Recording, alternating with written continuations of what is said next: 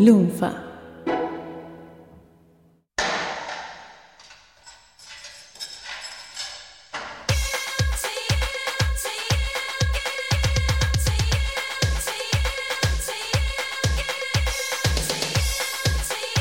Probablemente ninguno de los productores que cubramos en este podcast van a ser tan controversiales como los de este episodio. Y, admitidamente, la creatividad y el talento no estarán en abundancia. Pero será innegable que suena a los 80.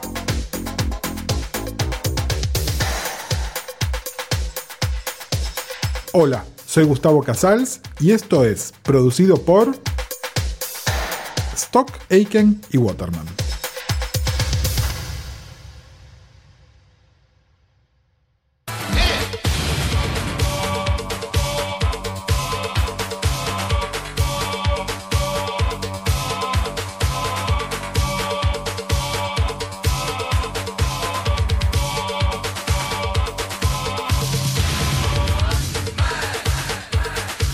Y Matt Aiken eran músicos de sesión, malos músicos de sesión, pero trabajadores. Pete Waterman, un hombre de negocios que nunca pretendió ser otra cosa. En los créditos de los cientos de discos que produjo, figura como Pete Waterman, cajas registradoras.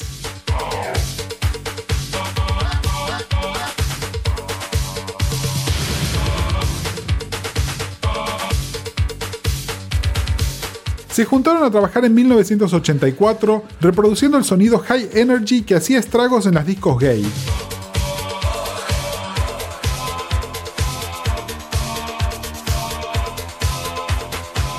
y produciendo discos para Hazel Dean que tuvieron bastante éxito y la legendaria Divine que los puso en el mapa.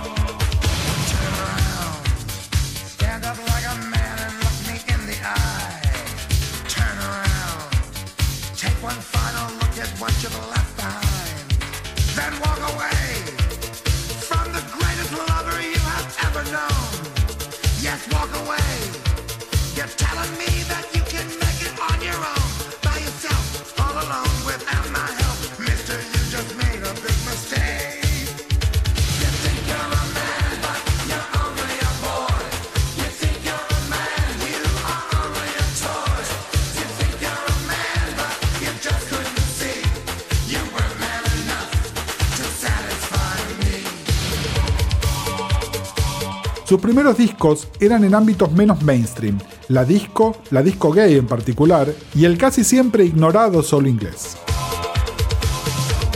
Pero sería en este rubro que tendrían su primer hit que los dispararía al top 10 británico. Lugar que no dejarían por nueve años consecutivos.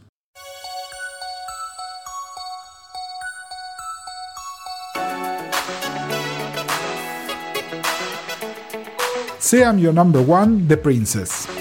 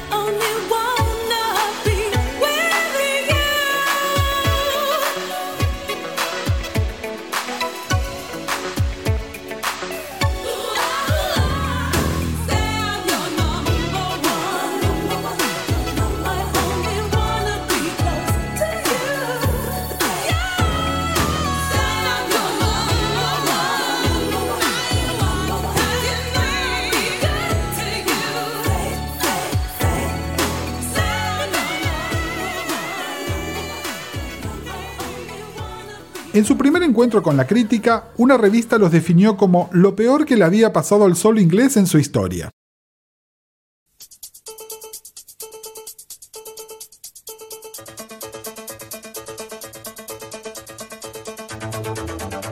Como les decía, Divine los puso en el mapa y también en el radar de otros artistas que jugaban con el género, tanto en el sentido sexual como musical del término.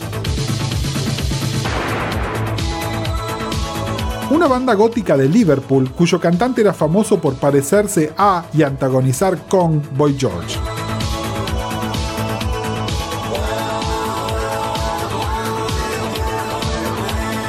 banda y productores tendrían su primer número uno.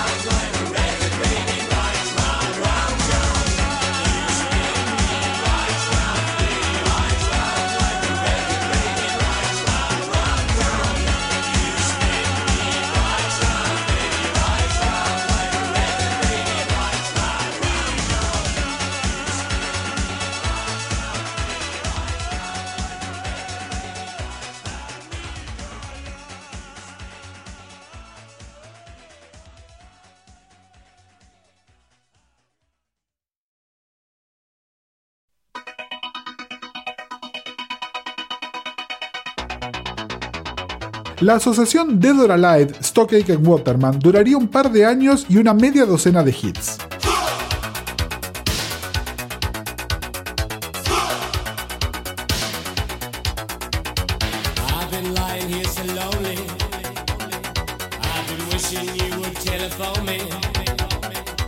Lo que en combinación habían logrado era cruzar el high energy con el pop, sin dejar de ser ni lo uno ni lo otro.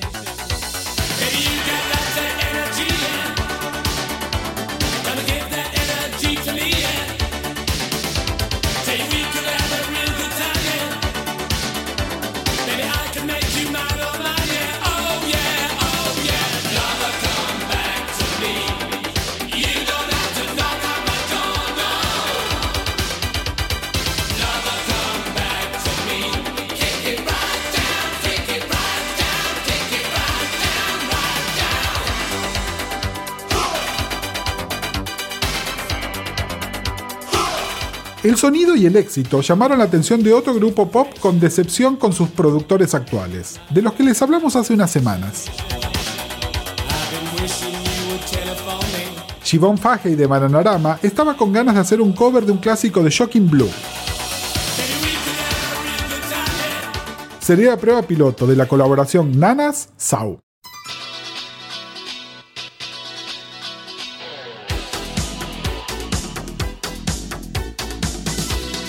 Venus fue número uno en medio planeta.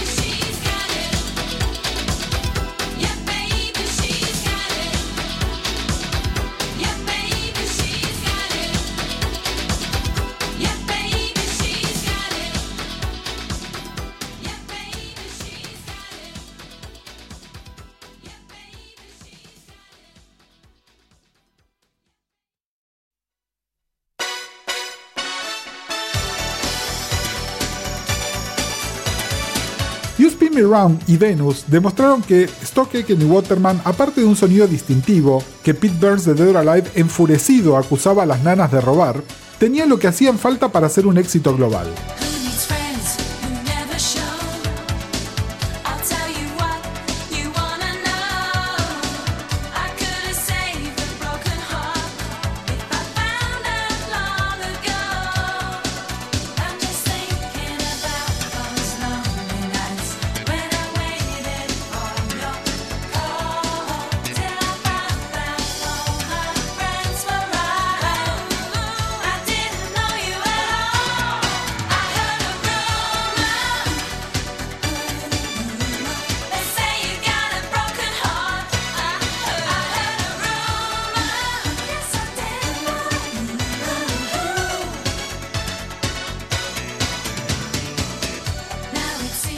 Tanto Dead or Alive como Bananarama eran, a su manera, artistas ya conocidos, sino consagrados, y mayormente escribían su propio material.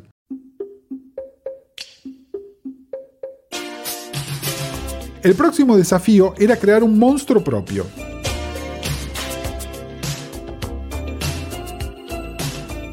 Creando el molde de lo que sería su método de trabajo en serie al poco tiempo,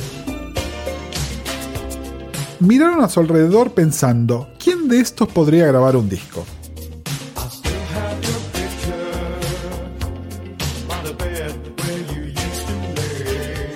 Vieron al chico pelirrojo que le servía el té. ¿Podés cantar? El chico dijo que sí.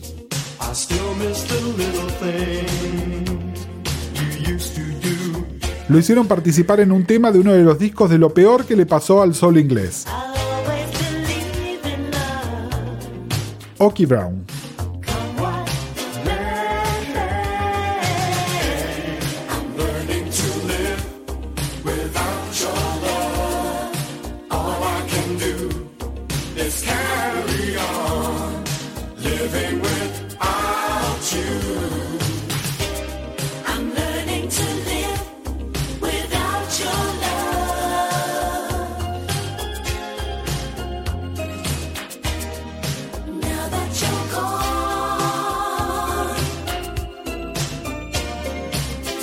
El chico del té no aparece en los créditos ni cobró un centavo por su participación.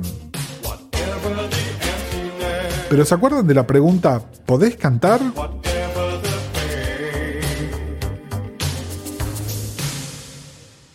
La respuesta era sí.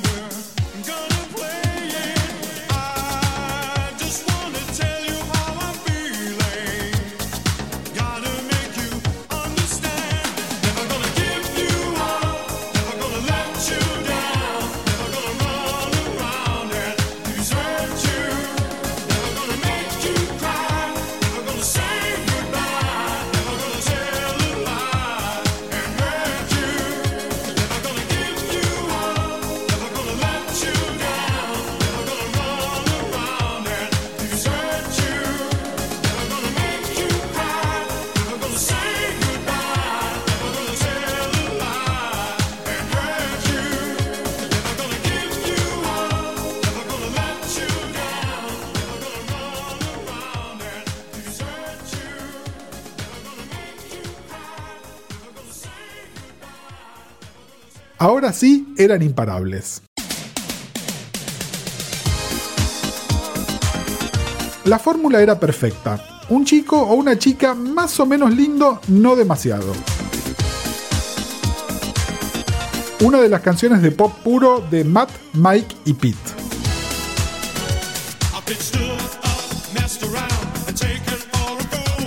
La base, universal, apoyada siempre por la misma lead drum y la misma secuencia de bajo.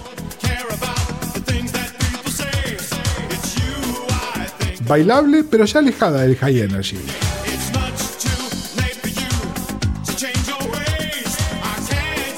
Las canciones se componían y producían en el vacío. El artista solamente iba al estudio a grabar sus voces, y ese artista podía ser cualquier artista.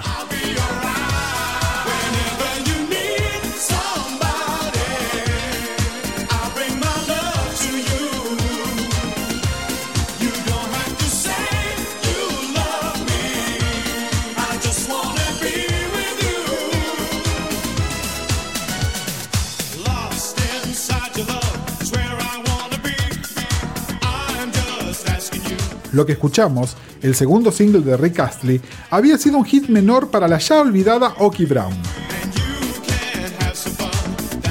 Lo único que cambió de una versión a la otra fue quién lo cantaba. Y que uno llegó al número uno y el otro no. Y esos discos de lo peor del soul, mejor transformarlos en hits pop.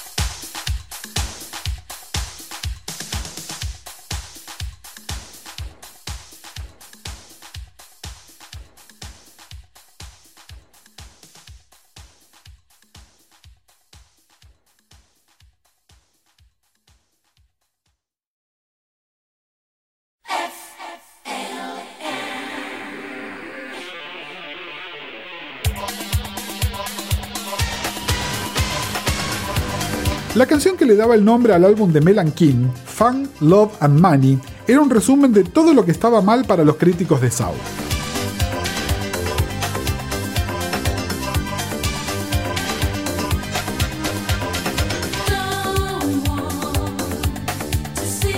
Los analistas culturales trazaban paralelos rápidos entre la nueva juventud tacherista, totalmente integrada y siguiendo al pie de la letra las Reaganomics. Solo había una cuenta pendiente para el señor Waterman. Por haber participado en el disco de Oki Brown, el sello RCA tenía la opción de mantenerlo a Rick Astley bajo contrato, y eso hicieron.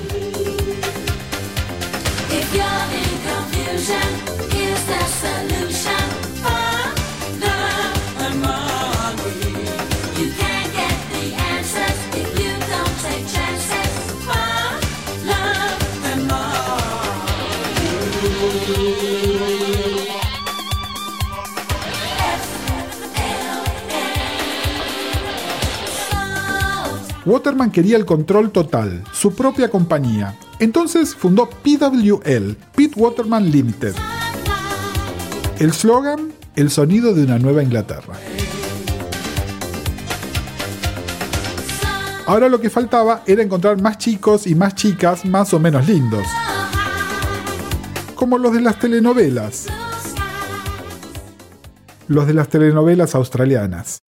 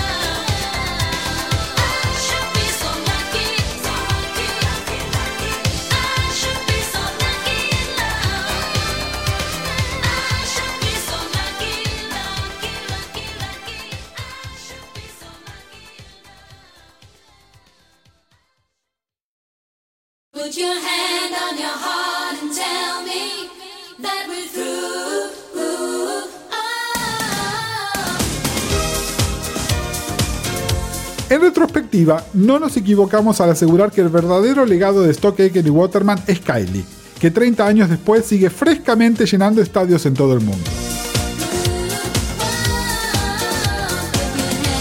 Pero en el momento era mayormente inexplicable.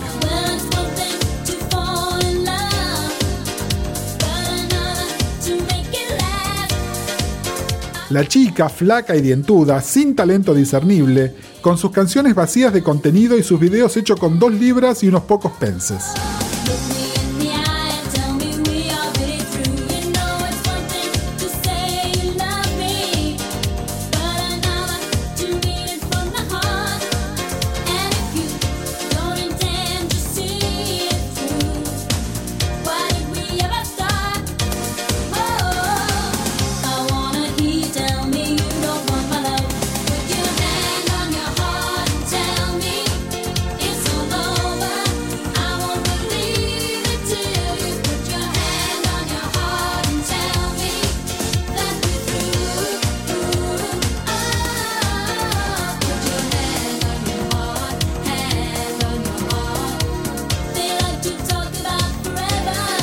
Contrapartida rockera le dedicó una canción, Decile a esa chica que se calle.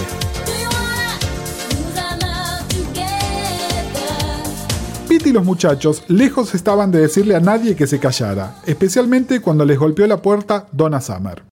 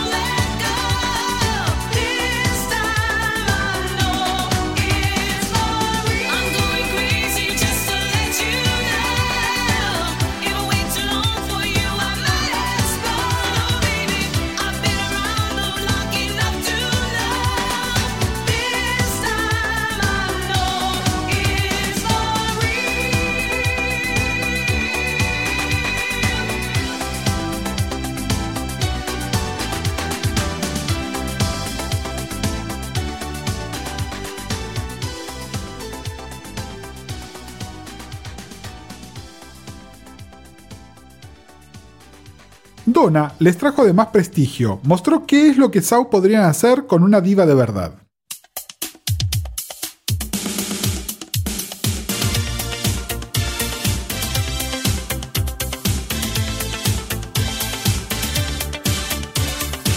Igual, el negocio PWL seguía siendo chicos blandos con canciones más blandas aún.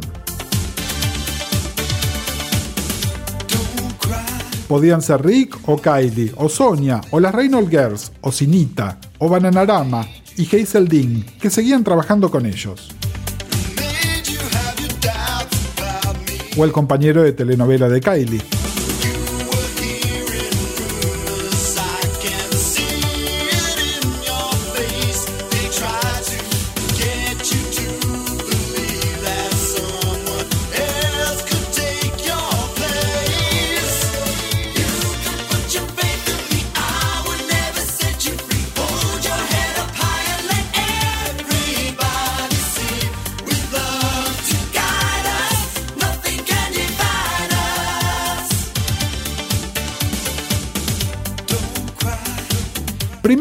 Sacar un simple en solitario, un descarte del último disco de Rick.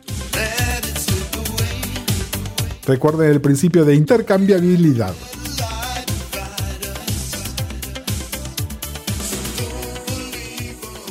Para Navidad, mientras que en la tele pasaban la boda de Charlene con Scott,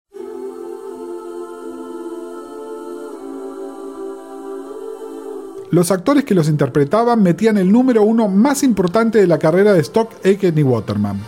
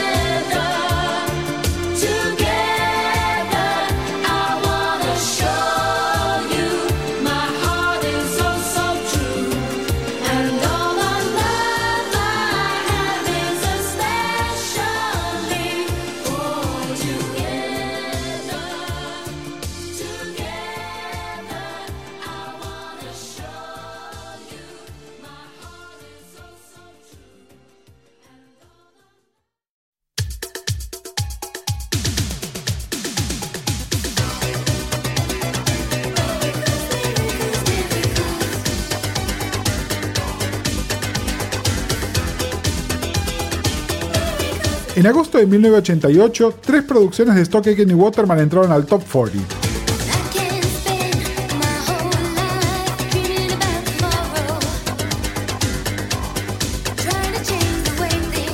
Esta vecinita que escuchamos, Love, Truth and Honesty de Bananarama y Maybe We Should Call It a Day de Hellsel Dean.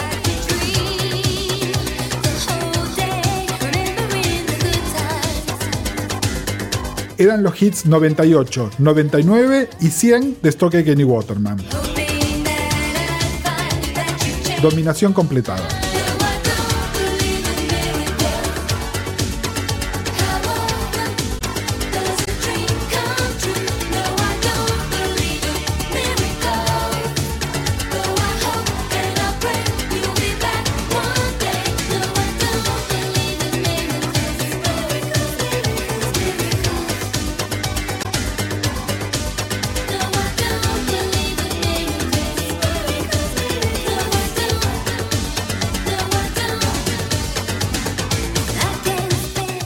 Como vacas lecheras constantes, solo quedaban Jason y Kylie.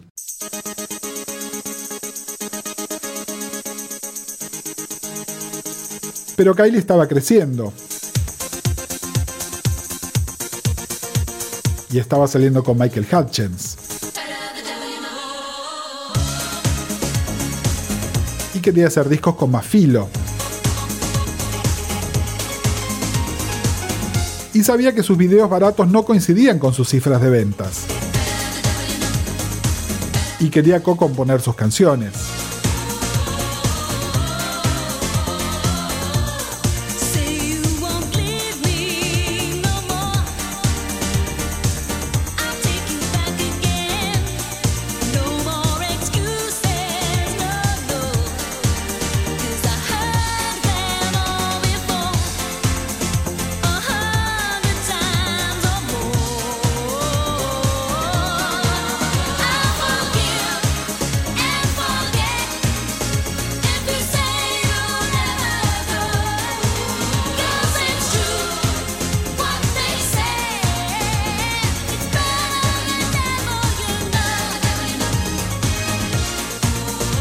El resultado serían cuatro singles, tal vez los mejores de su carrera y de la de Sau.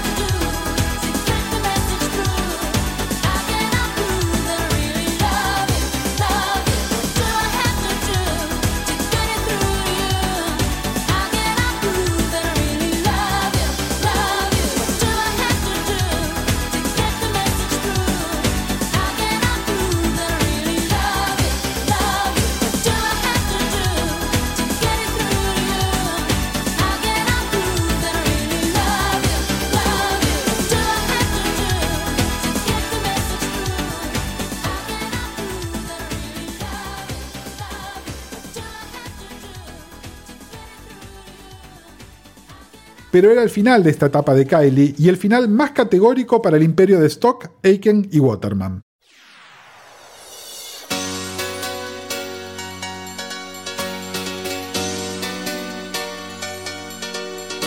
Stock y Waterman seguirían trabajando unos cuatro años más, más que nada con Jason, volviendo con Bananarama y produciendo discos para luchadores libres.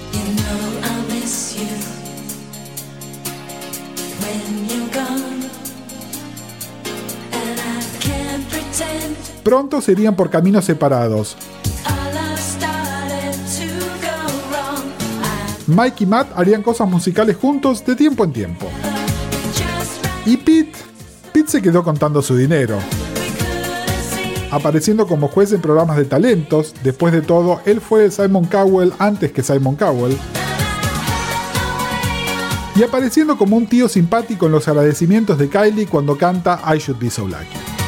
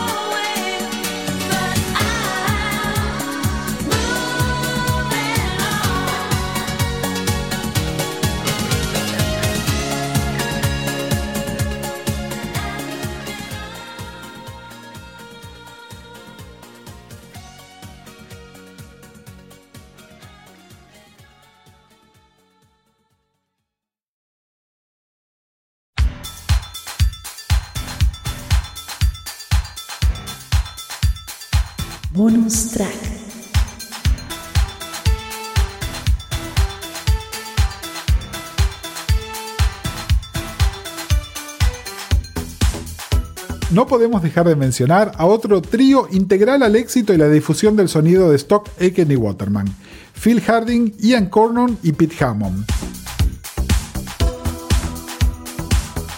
el equipo de ingenieros, músicos y remezcladores que hicieron ese sonido y que ese sonido estuviese en todas partes con sus mezclas, con artistas que ni casualidad hubiesen trabajado con Sau, pero les interesaba acercarse.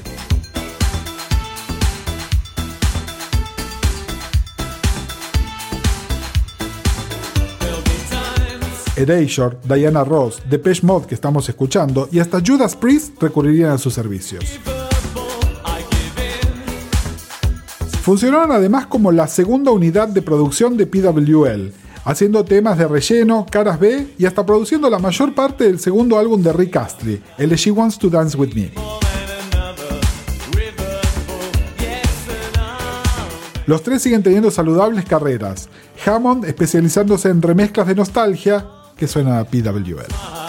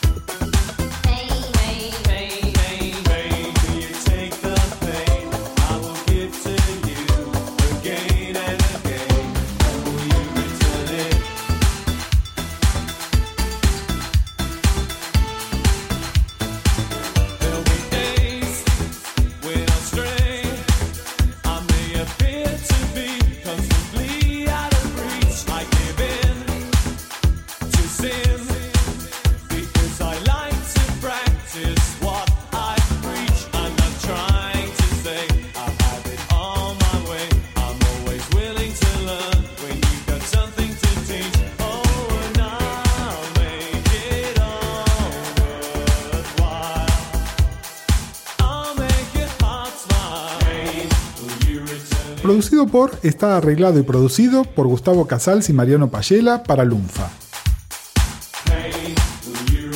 Si no querés perderte ningún episodio, busca producido por en iTunes, iBox o en tu aplicación de podcast favorita. O entrando a lunfa.fm.